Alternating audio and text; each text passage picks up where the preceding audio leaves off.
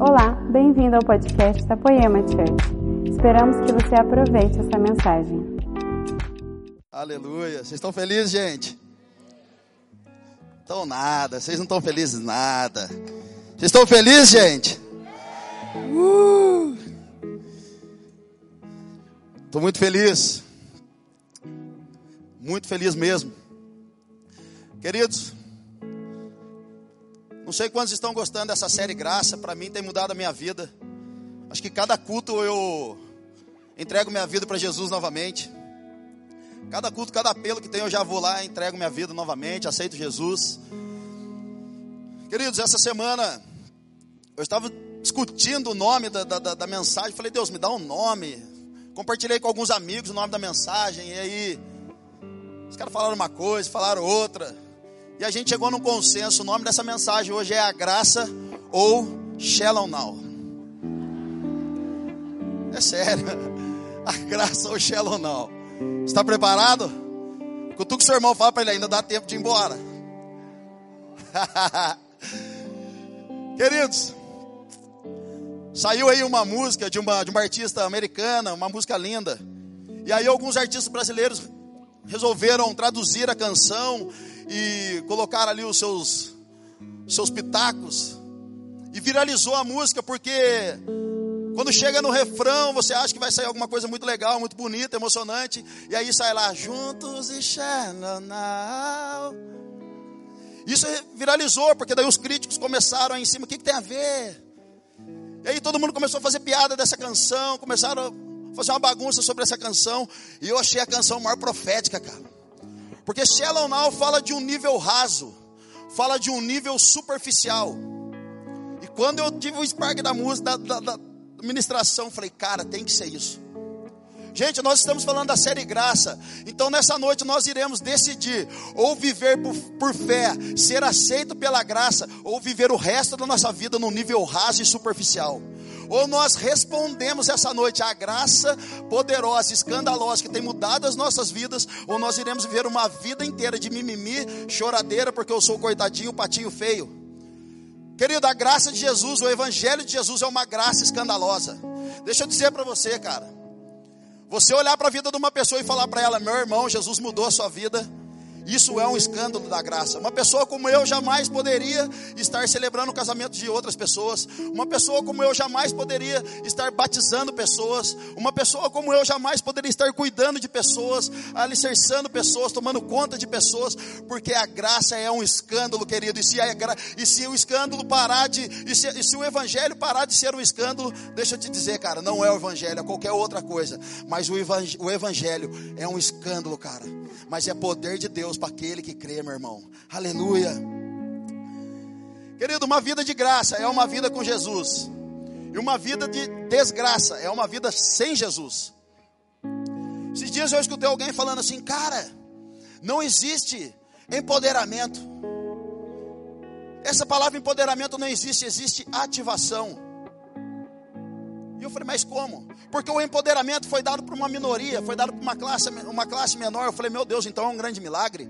120 estavam reunidos em Atos 2, e de repente vem o Espírito Santo sobre eles, e eles começam a ficar empoderados, cheios da presença de Jesus.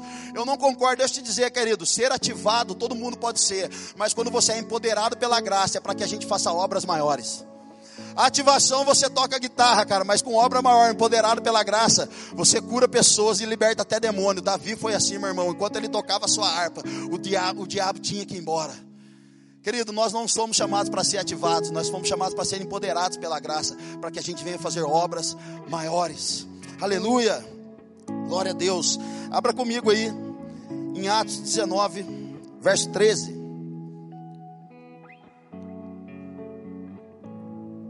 Queridos, eu estou tão empolgado que eu acredito e creio demais que essa noite é uma noite de salvação, é uma noite de cura da nossa alma, é uma noite de restauração completa de sonhos. A graça tem o poder e a moral de restituir todas as coisas. A graça tem o poder e a moral de colocar você na rota novamente, de recalcular a rota novamente. Então eu acredito demais que essa noite vai ser uma noite incrível. Olha para o seu irmão do lado e fala assim: irmão, fale para ele com fé, irmão, com fé, vai lá. Irmão, se Jesus mudou o Xandão, Você é fácil. Aleluia. Se Jesus mudou minha vida, cara, fique tranquilo que a sua noite hoje, você vai hoje sair daqui com sabor de mel, irmão. Fique tranquilo. Quanto lembra aquele jogo de videogame lá, o Mortal Kombat? Até hoje existe, né, mano? Até hoje tem o Mortal Kombat, o Goro. Meu Deus, o Goro parece ter alguns irmãos, mano. Ele era grandão, quatro braços. Meio bravo. Quando chegava na tela do Goro, cara, você fala: sangue de Jesus tem poder, Deus, me ajuda. Me ajuda a passar essa tela, porque o Satanás está na minha tela, é o Goro. Sangue de Jesus, cara. Atos 19, verso 13. Aqui começou o Mortal Kombat, irmão. Alguns exorcistas, exorcistas judeus, itinerantes, estavam na cidade e tentaram fazer o que pensava ser o jogo de Paulo. Mencionavam o nome do Senhor Jesus às vítimas de espíritos malignos, dizendo: Domino você pelo Jesus pregado por Paulo. Os sete filhos de um tal de Seva, sacerdote principal judeu, tentaram fazer isso com um homem, e o espírito maligno respondeu: Conheço Jesus e já ouvi falar de Paulo, mas quem são vocês? O diabo até que foi educado, irmão. Quem são vocês? Então o possesso ficou enlouquecido. Pulou sobre os exorcistas que levaram uma boa surra e ficaram de roupa rasgada, nus e sangrando, eles fugiram dali. Aleluia. Gente, de verdade, eu não acredito que a graça não pode mudar a vida de uma pessoa. Nós temos aqui na igreja homens que chegaram numa condição hoje têm se tornado empresários. Nós temos aqui na igreja homens que chegaram destruídos, mulheres destruídas, hoje são casados. Mulheres e homens que chegaram numa condição de pecado extremo que a gente olhava e falava: Meu Deus, cara, será que vai mesmo? E foi, porque a graça tem o poder, cara, de restituir. A graça de Jesus tem o poder, cara, de transformar uma prostituta numa mulher cheia do Espírito Santo. A graça de Deus tem o poder de transformar um traficante num homem cheio do Espírito Santo. A graça de Deus tem o poder de transformar um casamento acabado no casamento mais louco da terra. Tem o poder de trazer o filho das drogas, tem o poder de tirar os filhos das drogas, das drogas, trazer ele para a igreja, mudar ele, colocar ele como um homem cheio, de, ser um homem cheio do Espírito Santo. Então fica tranquilo, cara. Se você está sofrendo alguma coisa, Fala para o seu irmão, mortal combate. Amigos, sem, sem, sem, sem unção, graça e poder, nós nunca iremos representar uma, uma ameaça para Satanás. Os jovens chegaram lá para expulsar um demônio. Começaram a usar o nome de Paulo, o nome de Jesus, sem ter um conhecimento de quem era Jesus. E a Bíblia diz que eles levaram uma boa surra, cara. Apanharam feio. Ficaram até com as roupas rasgadas. Isso aí fala de expor a nudez de alguém. Então, se nós não temos um relacionamento muito firme com Jesus, no dia da treta, irmão, alguém vai expor a nossa nudez. Eu me lembro, acho que eu já contei esse testemunho. Eu me lembro de um pastor que foi expulsar um demônio. Tinha um monte de gente expulsando demônio lá. E o pastor falou assim: Dá licença, deixa comigo que eu resolvo a parada. Todo mundo saiu. E o pastor colocou a mão no endemoniado. E quando ele colocou a mão, o diabo falou assim para ele: Daqui eu não saio, daqui ninguém me tira. Você rouba linguiça lá no mercado, o que você quer tirar daqui? Querido, se a gente não estiver coberto com unção, cara, o que é unção? Unção é aquilo que Deus derrama sobre nós para que a gente faça algo que a gente nunca fez. Se nós não tivermos unção, graça e poder, nunca, nunca iremos representar uma ameaça para Satanás. Nunca. Obra de Deus, cara, se faz com graça, se faz com poder. A obra de Deus sempre você vai precisar da graça e contar com o poder de Deus. Eu me lembro que Recentemente nós estávamos em Santa Catarina, eu e minha esposa. Escuta isso, irmão, que loucura, cara. A gente estava em Santa Catarina tal, a gente chegou de viagem, fomos nos acomodar na casa de, de, de um casal de amigos. Umas 11 da noite, cara, a gente lá arrumando a nossa mala, desfazendo a mala. A porta do quarto estava fechada, daqui a pouco eu escuto um grito. Ah! Olha o que você fez! O que, que eu vou falar para minha irmã, querido? Tinha uma labradora, uma cachorra desse tamanho. Ela mordeu aquele cachorro que fica o dente para fora, esqueci o nome dele. Aquela raça, eu achei que era até demônio na hora que eu cheguei, mas era o cachorro mesmo. Cheguei era demônio, ficou com o dente para fora. Falei, sangue de Jesus, que espécie é essa, mano? Nunca tinha visto aquilo, parecia o sub-zero, mano, do mordogomar com os dentes. Querido, aí, e aquela gritaria dentro da casa. A cachorra foi, mordeu aquele cachorrinho, mordeu bem na cabeça, matou o cachorrinho instantaneamente. Fez um buraco bem no meio da, da, do crânio do cachorro, matou instantaneamente. E aquela gritaria, meu Deus, e agora? Eu falei, amor do céu, o que está acontecendo, cara? Esse casamento vai acabar, alguma coisa está acontecendo lá. E ela, amor, fica aqui, deve ser briga deles. Eu falei, não é, daqui a pouco eu comecei a escutar. Ele morreu, ele morreu, sangue de Jesus tem poder. Eu falei, amor, a gente precisa fazer alguma coisa. Querido, saí do quarto, fui correndo, o que aconteceu? O cachorro está morto. Aí eu olhei para o cachorro, o cachorro estava com a língua para fora, o olho aberto, um furo bem no meio da cabeça. Eu falei, meu Deus, o que aconteceu? Ela falou, matou o cachorro, a outra cachorra mordeu. E agora, meu Deus, o que será de nós? Eu falei, calma, eu falei, Jesus, esse casamento vai acabar. Eu preciso fazer alguma coisa com esse cachorro, irmão. Eu ajoelhei na frente do cachorro e comecei. Deus, em nome de Jesus. Eu declaro vida sobre o cachorro. Não vai morrer. Em nome de Jesus, espírito de vidas venha sobre ele. Querido, o mais engraçado foi que um mês antes eu estava com o Gabriel Cantarino. Numa conferência, ele bateu no meu peito.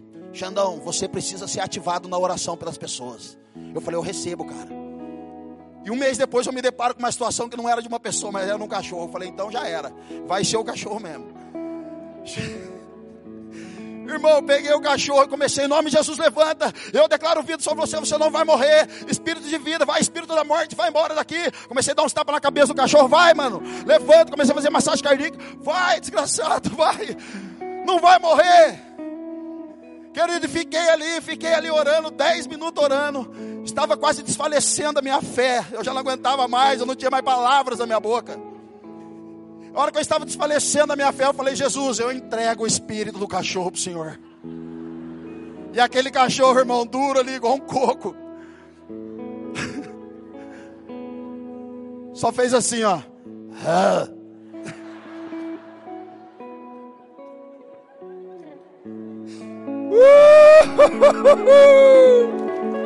Obras maiores. Nem Jesus ressuscitou um cachorro, rapaz. Obras maiores, mano. Querido, e aquele cachorro falou. Ah. Falou não, ele foi um barulho lá. Acho que era o ronco da morte, sei lá, mano. E a hora que ele fez aquilo, eu comecei a gritar na casa: Pega o carro, ele ressuscitou. Ele ressuscitou. Grudei o cachorrinho, saímos correndo de carro para a veterinária. Na clínica veterinária. Chegamos lá, era uma moça desviada, gente. Falei, não é possível, cara. Jesus, o senhor está acabando com a minha viagem. Não é possível. Querido, quando eu chego com o cachorro, ela, o que aconteceu? Meu Deus, põe no soro. E o cachorrinho respirando, põe no soro, põe não sei o que. Dela, o que aconteceu? E o meu amigo falou assim: ele estava morto. E agora vive. Eu falei para a moça, quem é você? Ela falou, ai, sério, glória a Deus, eu era da igreja. Eu falei, você vai morrer. Vou morder você, mano, vai. Querido, orei pela mulher, orei pelo cachorro, orei pela clínica, foi louco. O cachorro está vivo até hoje. Highlander, apelidamos ele de Highlander, não morre. De vez em quando dá ataque epilético dele, daí a minha amiga me liga, ele está com ataque epilético. falei, não creu? Ele não creu, só foi curado 60%. O resto dos 40 dá um, um tique. Meu irmão, Obra de Deus, cara, não existe fórmula, existe relacionamento pessoal com Jesus. Obra de Deus não é fazer o que está na moda. Hoje parece que está na moda igreja nas ruas. Nós temos igreja nas ruas. Parece que está na moda. Cada esquina que você vai, uma igreja nas ruas. As pessoas estão tratando como um movimento, ao invés de tratar como mover. Querido, igreja na rua, a igreja sair para a rua não é movimento, é poder de Deus, cara. É poder de Deus, porque nós estamos ali intercedendo, orando para que o céu toque a terra. E quando, céu, cara, no céu não existe, não existe câncer. Então, quando nós oramos por um câncer, o céu toca a terra, o câncer tem que ir embora. No céu não existe depressão. Quando nós oramos, céu, toque a terra. Vai, céu, vem. E a depressão tem que ir embora, cara. Graça tem o poder e a moral de restituir todas as coisas. Mas sabe o que é mais interessante? Pela graça agora nós não pedimos para o céu descer, ele sai de dentro de nós, mas como Xandão? João 17 diz: Pai, não vos tire do mundo não vos tire do mundo, mas os livra do mal, porque assim como eu sou um com você, que eles sejam um com nós. Ou seja, você não clama para o céu descer, o céu sai de dentro de você. Você não clama, mas o teu reino venha, mas o reino sai. Você não fala, Jesus, envia a tua glória, a glória já está aqui dentro, então você só precisa manifestar. Uh! Meu Deus, aleluia.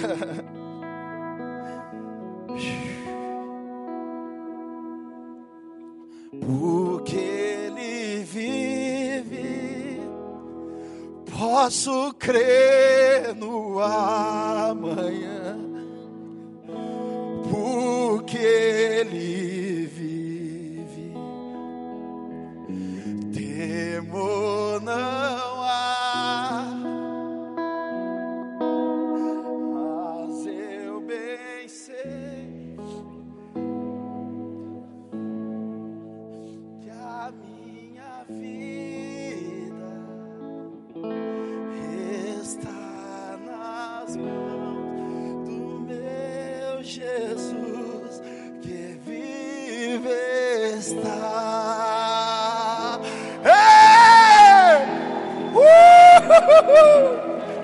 Meu Deus! Vamos lá, vamos lá, para com esse negócio aí, Brunão, vamos lá. Marcos 5, verso 25. Versão a mensagem. Uma mulher que estava sofrendo de hemorragia havia 12 anos, ouviu falar de Jesus. Muitos médicos haviam tratado dela, mas sem sucesso, levaram todo o seu dinheiro e a deixaram pior que antes. Ela esgueirou-se por trás dele e tocou sua roupa. Ela pensava: basta eu tocar em sua roupa para ficar boa. No momento em que o tocou, a hemorragia parou. Ela pôde sentir a mudança. Sabia que estava livre daquele mal. No mesmo instante, Jesus sentiu que dele saíra poder. Voltou-se para a multidão e perguntou: Quem tocou minha roupa? Os discípulos disseram: Como assim? A multidão empurra e aperta de todo lado, e o Senhor quer saber quem o tocou. Mas ele insistiu, olhando ao redor para ver quem o tocara. A mulher, sabendo o que havia acontecido, o que havia tocado, tremendo de medo, ajoelhou-se diante dele e contou toda a história. Jesus disse: Filha, você se arriscou por causa da sua fé e agora está curada. Tenha uma vida abençoada, seja curada da sua doença. Gente, uma mulher com fluxo de sangue por 12 anos, ou seja, um, um ciclo interminável de menstruação. E segundo a lei, tudo que uma mulher impura, quando ela estava no seu ciclo menstrual, essa mulher estava considerada impura, então tudo que ela tocava se tornava impuro também. A religião faz isso com a gente. Não toque, não faça, não pode. Você vai morrer, você vai para o inferno, porque a religião, ela ouve falar de um Jesus, mas nós que cremos estamos sendo salvos porque nós enxergamos Jesus. Mas como, Xandão? Basta olhar para o lado, nós conseguimos enxergar vários aqui pequenos cristos. Querido, pequeno Cristo significa um Cristo não menor, mas foi um título que deram para os cristãos na igreja de Antioquia. Lá, lá os, cristãos, os discípulos foram chamados pela primeira vez de cristãos, porque eles exalavam tanto Jesus, ao ponto de eles serem confundidos com o próprio Cristo. Mas a lei diz que aquela mulher não pode tocar, porque ela é impura. E a mulher fala: Meu, eu estou sofrendo, cara, aquele cara pode me curar. Existem pessoas que talvez estejam aqui sangrando. Talvez você entrou aqui e algum pastor falou para você: você não pode, está errado, você vai para o inferno e travou o seu ministério. Existem outras pessoas que estão tá com problema com família, sangrando e estão caminhando sangrando já faz tempo.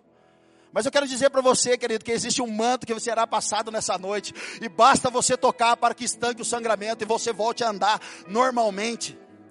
Querido, aquela mulher enfrentou tudo e todos, qualquer religião qualquer religião, qualquer religioso, qualquer lei, ela sai por trás de todo mundo, todo mundo e toca Jesus. E de Jesus sai o que? Poder. O original da palavra significa dunamis. Puf. Alguém me tocou. Dunamis. Puf. E aquela mulher fazendo aquilo e se prostrando diante de Jesus. Jesus fala para ela: Cara, você teve coragem. Porque não poderiam, ela não poderia jamais fazer aquilo. E quando ela se prostra, isso diz a respeito de um nível de adoração. E aqui eu quero dizer para você, querido, não importa, isso quer dizer não importa o que as pessoas vão achar de você. As pessoas hoje não querem ter uma vida de sucesso, uma vida top, porque ah, o que será que meu namorado vai achar? O que será que a minha mãe vai achar? O que será que meus pais vão achar? Querido, Decidir por Jesus não tem a ver com seus pais, ou sua casa, ou seu namorado, seu namorado. Tem a ver com Jesus e tem a ver com uma vida extraordinária nele. Tudo que é velho se fez novo. Já dizia planta e raiz. Tudo que era velho se fez novo. Gente, a adoração daquela mulher não diz respeito a Jesus ir até ela, mas foi ela que foi até Jesus. A adoração, muitas vezes, dentro da nossa igreja, dentro do, da no, dos nossos corações, está errado a maneira de pensar. A adoração, você não vem, você não vem vazio para ser enchido por Deus. Não, você vem cheio e você despeja para Jesus. A adoração não tem a ver com você chegar aqui e falar, Jesus, eu estou sem dinheiro, eu preciso de dinheiro para dizimar. Não, diz respeito a você vir com dinheiro e devolver tudo para Ele. Adoração tem a ver com tudo, tudo que você tem, você tem que devolver a Ele. Em Apocalipse diz que os, os 24 anciãos e os quatro seres viventes, eles se prostram, arrancam suas coroas e lançam aos pés de Jesus. Isso fala, querido, de uma adoração extrema, porque um ser que foi criado adorando ao Criador, devolvendo, e a Bíblia diz em Salmo 8 que nós fomos feitos menores do que os anjos, mas com a Sua glória nós temos sido coroados. O que você precisa deixar por Jesus hoje? O que você, que você precisa lançar aos pés de Jesus hoje? Isso fala de adoração.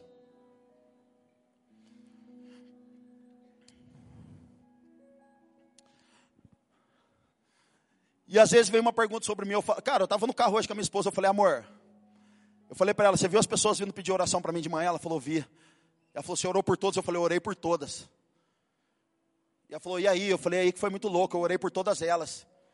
E eu falei, amor, eu não vou sossegar enquanto eu não fazer uma oração para alguém o câncer sair na minha mão. Tem um homem que a esposa dele procurou eu hoje aqui de manhã. Ele está com um câncer no fígado. E eu acho que ele está assistindo ou ele está aqui nessa noite, eu não sei, mas se você estiver, cara, eu já estou declarando o poder de Deus sobre o seu fígado e a restauração total. Eu não estou nem aí, mano. Eu não estou nem aí, cara. E se você estiver enfermo no final desse culto, pode vir que nós vamos orar para todo mundo, velho. Eu não vou sossegar, eu não consigo, cara, porque a mesma graça que tem transformado a minha vida precisa tocar a sua vida também. Então vem a pergunta, Xandão, quando eu estou empoderado? Quando o que você está fazendo, cara, está curando as pessoas ao seu redor. Quando que de você está saindo duna, Xandão? Quando aquilo que eu estou fazendo está curando as pessoas ao meu redor. Querido, eu estava em Porto Alegre esses dias. Eu estava em Porto Alegre esses dias pregando. E eu testemunhei sobre a perda da nossa filha. Há três meses atrás nós enterramos a nossa filha Gabriela. Nasceu prematura com seis meses e meio. Perfeita, respirando sem aparelho. Nós cheios de fé e confiança que iria dar tudo certo. E no terceiro dia ela veio falecer.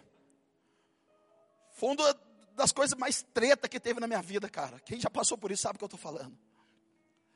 Como é difícil, e eu me lembro a Marcela falando assim, amor, dentro do quarto do hospital, amor, se Jesus, é, e se Jesus levar a Gabi embora? Eu falava para ela, o que eu poderei eu fazer, amor?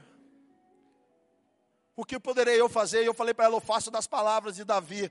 Um dia nós iremos até ela, mas ela não voltará até nós. Deixa Jesus fazer o que ele quer. E eu falava para ela, Jesus, se o Senhor quer me quebrar com essa situação, me quebra logo. Não deixa eu ficar reclamando, já me mói, já arrebenta comigo, mas não deixa nem caco. E logo na sequência, depois de tudo, enterramos ela, foi uma loucura. Eu recebo um convite, vem aqui para Porto Alegre. Eu falei, vou lá. A Marcela falou, você vai, amor, está bem? Eu falei, eu não estou muito bem.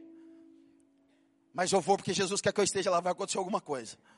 Querido, quando eu chego, ministrei, foi uma benção. No final do culto vem uma senhora. E ela fala, filho, eu perdi o meu marido há um ano. Eu não tenho mais vontade de viver. Eu não tenho mais vontade de estar em casa, de estar com pessoas. Eu, eu, eu não consigo mais caminhar. Eu, eu sinto falta do meu marido. Isso está me travando. Faz um ano que eu perdi a minha vida. Mas quando eu entro nessa igreja, eu vejo você testemunhando sobre a perda da sua filha e, o, e, a paixão estampada nos seus olhos. Eu quero que você ore por mim, porque eu quero voltar a ter vida. Eu quero ressuscitar nessa noite. Você pode orar por mim, queridos. Quando eu venho e coloco as minhas mãos sobre a cabeça daquela senhora. Quando eu coloquei as minhas mãos sobre a cabeça dela, o Espírito Santo falou para mim: os ossos de Eliseu ainda curam. Eu falei: como que é, Espírito Santo? Ele falou: os ossos de Eliseu ainda curam. Querida, a Bíblia diz que os caras estavam enterrando um homem. E nisso veio um exército, os inimigos, e esses homens pegaram esse cadáver e jogaram dentro da cova de Eliseu. E quando esse homem toca os ossos de Eliseu, ele volta à vida novamente. E o Espírito Santo falou para mim: os ossos de Eliseu ainda curam. Eu quero que você erga suas mãos comigo, a igreja toda, por favor. Eu quero declarar algo sobre você.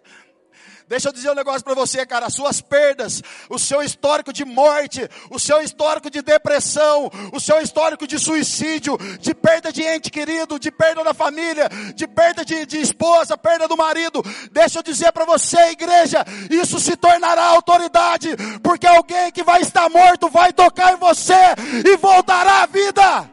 Aleluia! Uh! Aplaude Jesus, mano.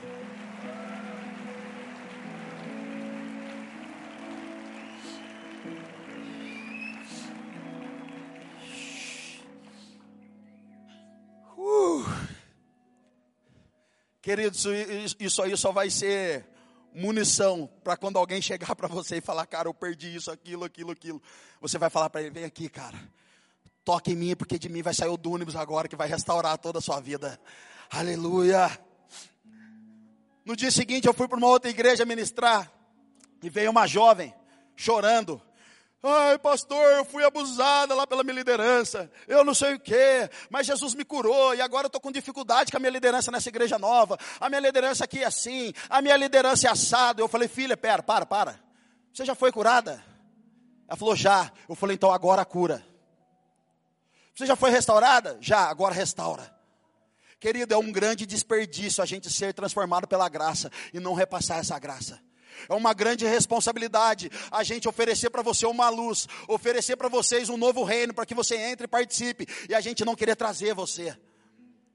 Então, se você foi curado, pessoa, pessoal que está aqui de outra igreja ou dessa aqui, por favor, não fale mais da sua liderança. Jesus colocou pela graça ele acima de você. Então, se ele não está fazendo algo legal, leva ele até esse lugar de governo. Leva o seu líder até esse lugar, mostra para ele como é que é. A Marcela, quase todos os dias, irmãos, me leva para o lugar que eu tenho que governar. É por isso que é chamada de ajudadora. Todos os dias ela me leva para um lugar de governo que eu não conheço. Ela fala, amor, assim, não.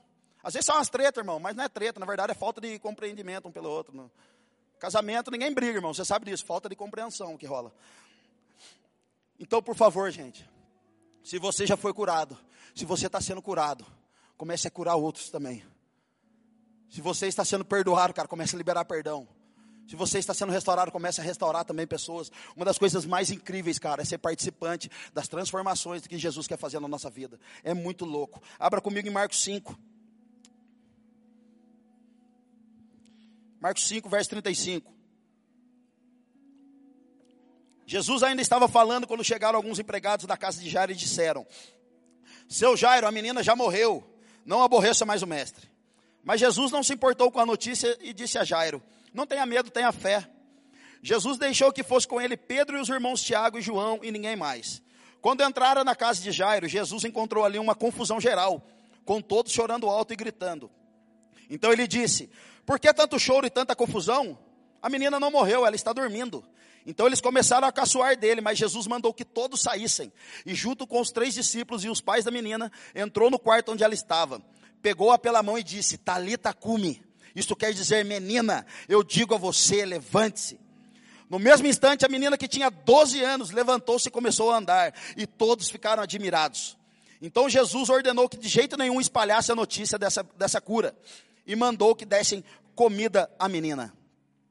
Gente, pensa a situação de Jesus, cara. Jesus era muito louco, mano. Jesus não estava nem aí com ninguém, cara. Olha o papo do cara, tá rolando um velório de uma menina de 12 anos morta. O cara chega e fala: O que está rolando aqui?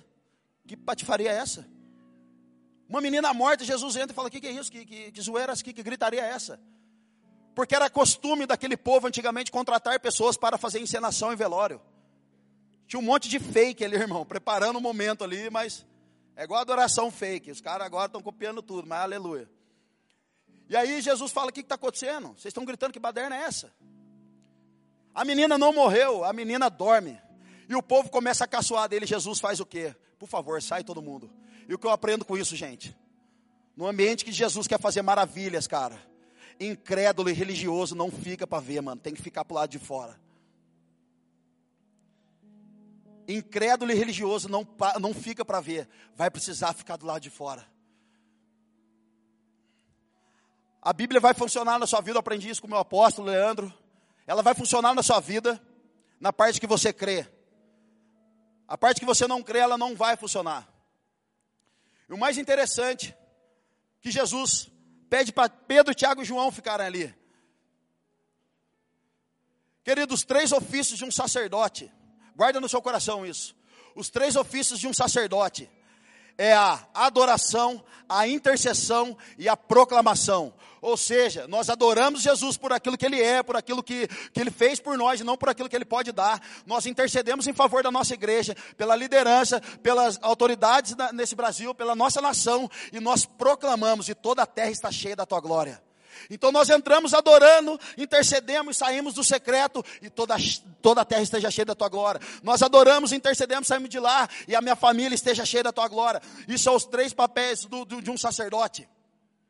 E agora Jesus pede para os três ficar, ô oh, louco, mas que louco isso, Xandão. Pedro representa a igreja. Isso fala que é o, o proclamador. Tiago fala do intercessor, ele morreu pela igreja. E João fala do adorador, aquele que deitou no peito, meu irmão.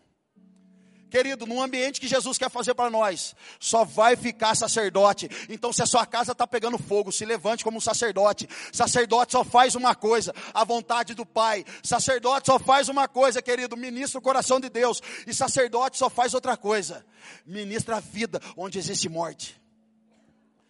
Se a sua casa está pegando fogo, está tudo quebrando pau, querido, declare o céu na terra. Nós somos sacerdote, estamos sendo levantados nessa cidade como voz profética pela graça. Estamos sendo levantados nessa cidade como sacerdotes, como uma nação santa, como um povo exclusivo de Deus. Deixa eu dizer para você, Taubaté é nosso, está tudo dominado. As famílias são nossas, todos os políticos são nossos, drogados são nossos, as prostitutas são nossas, todo mundo é nosso, irmão. Nós vamos dominar a terra. Aleluia! Meu Deus, cara, estou ficando louco.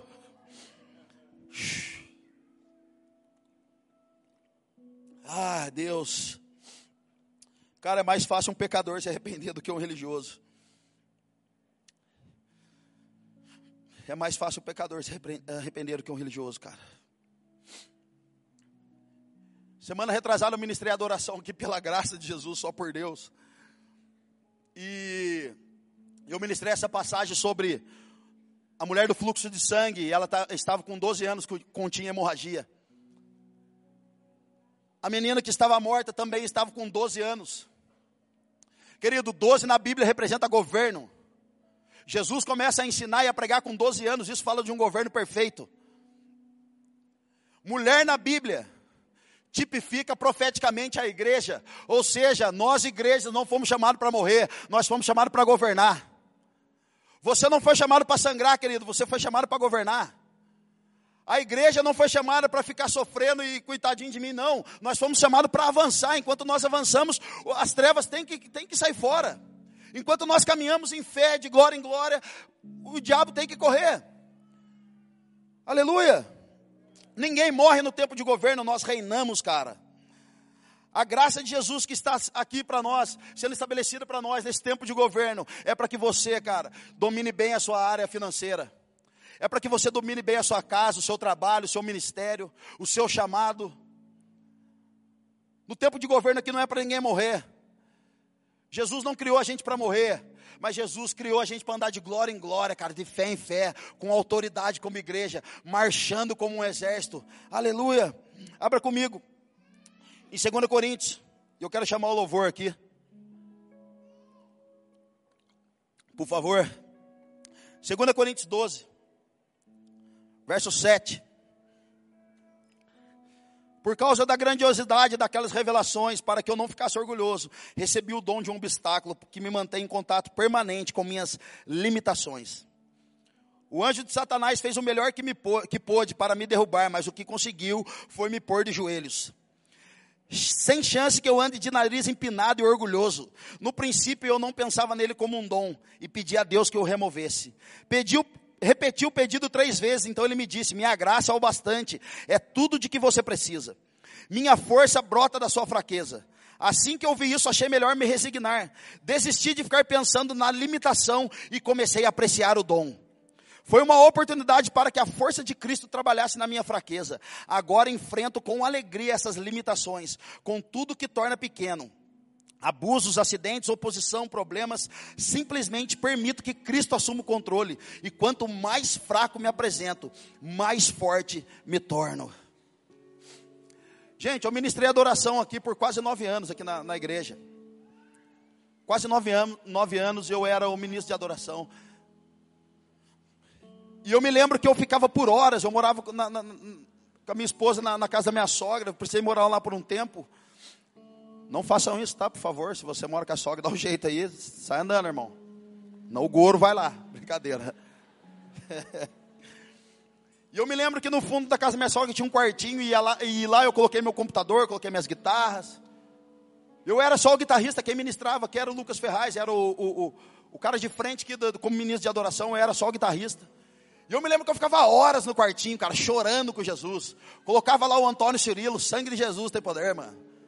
E eu ficava lá, só tua glória, só tua glória me satisfaz, Senhor. Vem, derrama. Era muito louco, cara.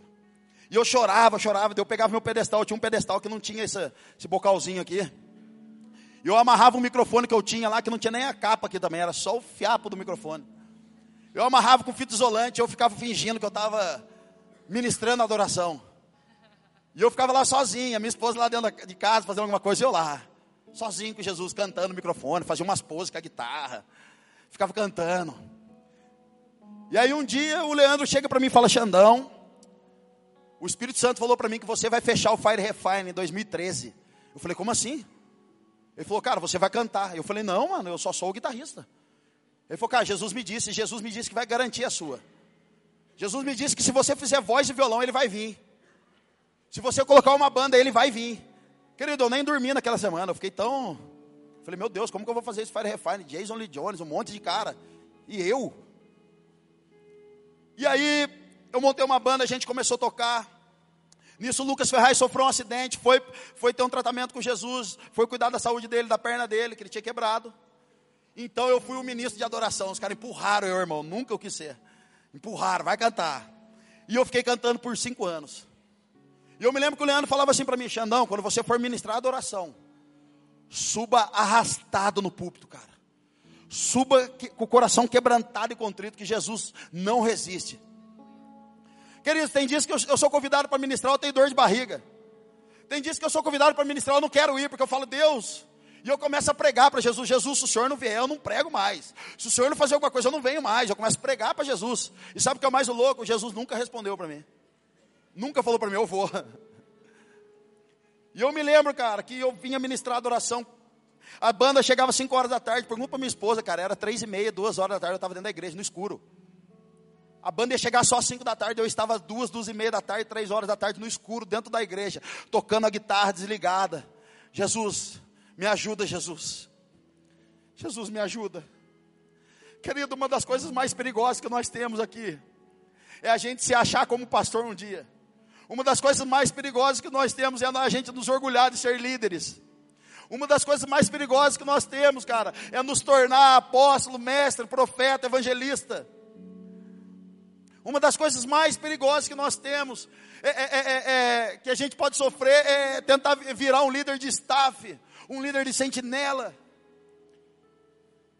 E isso muitas vezes pode soar no seu coração como uma meritocracia. Obrigado, Thaís. A Thaís está. É aquele ponto aqui, tem um ponto aqui, gente. Queridos, eu me lembro que eu ficava desesperado. Mas eu me lembro que eu nunca, cara, todas as vezes que eu subi para ministrar, nunca Jesus me deixou na mão. Nunca Jesus deixou de fazer alguma coisa, porque eu falava, Jesus, quem sou eu? Quem sou eu, Jesus? Eu sou um pequenino aqui, Jesus. E eu, eu, eu lembro que quando eu ia ministrar, Jesus sempre fazia alguma coisa. Querido, eu não falo isso com soberba. Mas eu estou falando para você, mantenha o seu coração sempre quebrantado e contrito, para que a graça de Jesus continue sendo sempre operante na sua vida. Nunca fale, eu consegui, eu fiz isso, querido, meritocracia, cara. Você não atrai ninguém, pelo contrário, você só afasta as pessoas. Eu estava numa igreja, um pastor falou assim para mim: para o cara querer namorar aqui na minha igreja, para o cara querer comprar um carro, ele tem que falar comigo. Eu oro e trago a revelação. Eu falei, meu Deus, a minha paternidade é que é assim. Eu falei, pastor, isso é paternalismo. Na minha igreja nós não fazemos isso, pastor. Ele falou: o que, vocês fazem lá? A gente põe a mão na cabeça e envia todo mundo, mano. Ele falou: que isso, cara? Que pecado é esse? Falei, a gente envia todo mundo, porque a gente acredita em todo mundo. A gente acredita, pastor. Acreditaram em mim há 10 anos atrás, quando eu cheguei bêbado, usuário de cocaína. Alguém acreditou em mim faz 10 anos que eu estou lá. A gente acredita em todo mundo, cara. Juízes 6,11 fala: Eu sou o menor da minha casa, Gideão falando. Menor na Bíblia, cara, representa insignificante, desprezível, pequeno. 1 Samuel 16,11. Perguntou Samuel a Jessé: Acabaram seus filhos? Ele respondeu: Ainda falta o mais moço que está apacentando as ovelhas. Querido, mais moço na Bíblia representa pequeno, desprezível, insignificante. Cara, eu me alegro com isso. Eu me alegro com isso. Eu não me sinto, cara. O, o, uma vez o pastor Zé Barreto estava pregando, cadê ele? O pastor Zé Barreto um dia olhou e falou assim: Olhe para o Xandão. Era o lixo da sociedade.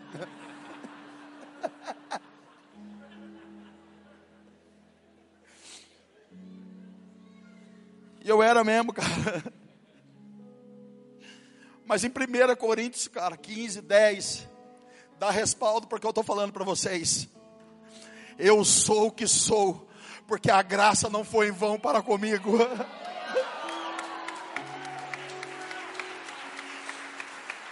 Eu sou o que sou, porque a graça de Jesus não foi em vão para comigo. Querido, isso não tem a ver com você se achar o máximo. Não. Isso não tem a ver com meritocracia, não. Quando Paulo clama a Deus e fala: Deus, tira de mim esse espinho na carne. Deus fala para ele, cara, a minha graça te basta. Querido, teve dias que eu, eu, eu senti cheiro no travesseiro de cocaína, cara. Teve dias que eu senti cheiro de cocaína dentro da minha casa. E eu falava, Deus, fazem 10 anos que eu sou convertido, quase, ano, quase 11 anos. Por que, que eu ainda sinto essas coisas? Por que, que eu sinto cheiro dessas coisas? Porque essas coisas me sobrevêm à mente às vezes, Jesus. Querido, isso não tem a ver quando você tiver esse tipo de pensamento, não tem a ver de você voltar para essa vida, mas tem a ver com você lembrar da onde você saiu, cara. Uh! Não tem a ver com o estilo de vida de maconheiro que alguém tinha, algum tipo de vida de traficante que algum dia não. Tem a ver que você estava morto e hoje você vive. Tem a ver que você era cego e hoje você vê. Tem a ver que nós estávamos em trevas e hoje estamos na sua maravilhosa luz. Aleluia!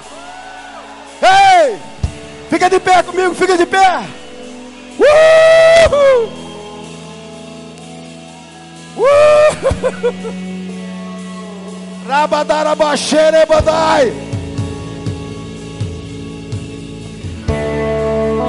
Coloque a mão no seu coração e bata assim, ó. E pode dizer: se a religião falou que você não pode fazer isso, pode dizer: Eu sou o que sou, porque a graça não foi em vão para comigo. Eu sou o que sou, porque a graça não foi em vão para comigo.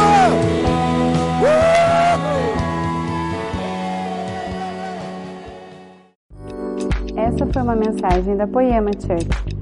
Para você ficar por dentro de tudo que está rolando, siga nossos perfis nas redes sociais.